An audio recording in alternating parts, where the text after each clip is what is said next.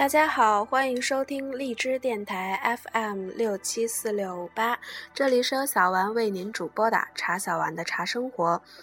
小丸将在这里为因繁忙而无暇阅读的您和盲人同胞们每日阅读茶书，持续更新。今天我们依旧来阅读《茶语者》的第一部分——茶知识。浪漫与悲心二，《茶语者》作者。王旭峰，播者茶扫完。浪漫与悲心二。罗汉贡茶，碗中的花样年华。中国文化中的三教合一，是数千年来一直在行进中的。当天台的道家与僧家相遇。那仙气便与禅意相渗，而他们相携的标志性象象征，便是在那一盏贡茶中栩栩如生的花样年华。茶与佛教的关系是建立在佛教对人世的根本认识上的，而这根本认识是在当年还是净饭王子的释迦牟尼出家时。便已被确定下来的，那便是人世间的根本的苦，以及解脱这苦的根本途径。茶的提神、养胃、抑郁，无一不在对人性的修炼中起控制性作用，使人性日益接近佛性。因此。僧家的茶室原本当应呈现出与仙家茶室相当不同的风貌，然而恰恰是在天台诞生了茶盏中开花以供罗汉的浪漫故事。我们不能不说，这正是天台山仙道聚一的茶文化之花——罗汉贡茶。本是庄严佛理，与琴棋书画的闲情雅致原本是没有关系的。在后人传录的《百丈清规》中，关于罗汉贡茶有过精准的要求：每人管一百位罗汉，每位前一茶、一双柱、一果、一菜、一枝竹，众唱相赞曰。香云缭绕莲花洞，十方诸佛下天宫，天台山罗汉来受人间供。可见其理茶的一丝不苟。宋代的贡茶与同时代点茶法息息相关，点茶进入艺术领域，便成为茶百戏、茶丹青。亦被宋人称为分茶。宋人陶谷在《川明录》一书中说：“茶至唐渐盛，进士有下汤运池，别诗妙绝，使汤文水脉成物象者。禽兽鱼虫花草之属，纤巧如画。但须臾就散灭，时人谓之。”茶百戏，这种茶百戏的须臾幻美，在宋代其知识产权恰恰是几乎被僧家独家把握的，由此还催生了一种专门点茶的僧人，被世人到处请去去唱堂会，如做道场一般的展示他们的茶百戏技能。一位叫福全的茶僧，甚至写下了这样一首自夸之诗：“生成盏里水丹青，巧画功夫学不成，却笑当时陆鸿渐，煎茶赢得好名声。”而说到天台山的罗汉贡茶，当从天台乳花说起。北宋苏东坡与天台国清寺住持处谦甚洽，在《宋南屏签诗》一诗中写道：“道人小出南屏山，来世点茶三昧手。忽惊五盏兔毛斑，打作春翁蛾儿酒。天台乳花誓不现，玉川枫叶今安有？先生有意续茶经，会使老千名不朽。这是一首宋代点茶的全记录，其中专门提到了天台乳花。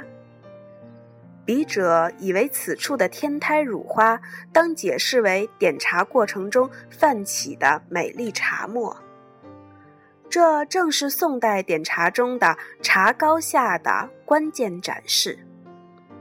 关于好茶的美丽呈现，苏东坡在此诗的序中是一语道破天机的。他说：“南屏千师妙于茶事，自云德之于心。”应之于手，非可以言传学道者。我们就此可知，宋代茶阶高手是必须知行合一、心到手到的。这种高难度，故几乎没人靠语言传授学到手。长时间的修身修心，还要磨练技艺。似乎一直有寺庙中的人方有这样的可能。果然，随着泡茶法的出现，点茶法退出历史舞台，佛院也随时代变迁，时盛时衰，一度式微。苏东坡的预言果然应验，点茶在八百多年后的今天已经失传了。即便是在僧院之中，我们亦再看不到大师笔下的天台乳花。天台乳花的升级版或者加强版，就是天台的罗汉贡茶吧。如此茶供，正是从五百罗汉的道场石梁的方广寺开始的。定家赤诚志记载说。方广寺每次供罗汉茶，必有乳花效应。《天台记集》中记录了宋治平三年，台州知府葛洪率人来此监察，见有茶花数百瓯，或六出，或五出，而金丝徘徊覆面，三尊净干，皆有隐痕。葛知府大喜。欣然命笔题诗一首，《罗汉阁监察因供》。诗曰：“山泉飞出白云寒，来见灵崖秉烛看。额晴有花过数百，三鸥如溪郁郁干。”举着烛光赏晚花，这是什么样的兴致？宋代还有个叫李吕的诗人，在《石桥茶供》中写道：“步行四十九盘岭，哪见两千余盏花？那寻访晚花的意志何等坚定！”罗汉贡茶的重量级人物，当属南宋末年权臣贾似道。此人乃天台人士，定景三年。为了纪念他的父亲，斥资五万，在方广寺修亭。建壁之日，寺僧以香茶供奉五百罗汉。杯中不但出现瑞花朵朵，并有“大事应供”字样。贾似道在京城本就一人之下，万人之上。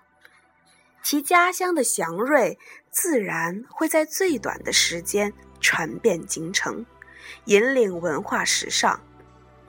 朝野轰动，故天子下贡诗石梁桥五百应真蜡。闻天台山石桥应真之灵迹掩存，盖想名山载行梦寐，今遣内史。尝沉香山子一座，龙茶五百壶。银五百两，御衣一袭，表证宠重之意。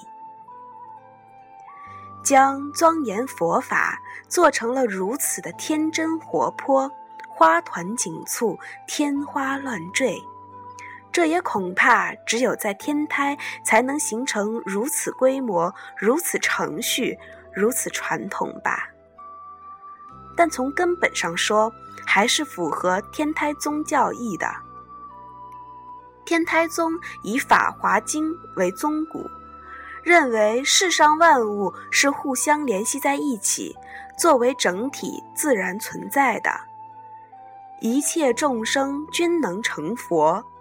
佛的各种教法都是教化众生的方便手段。既然如此，碗中茶花与人间佛心，便也不分彼此了。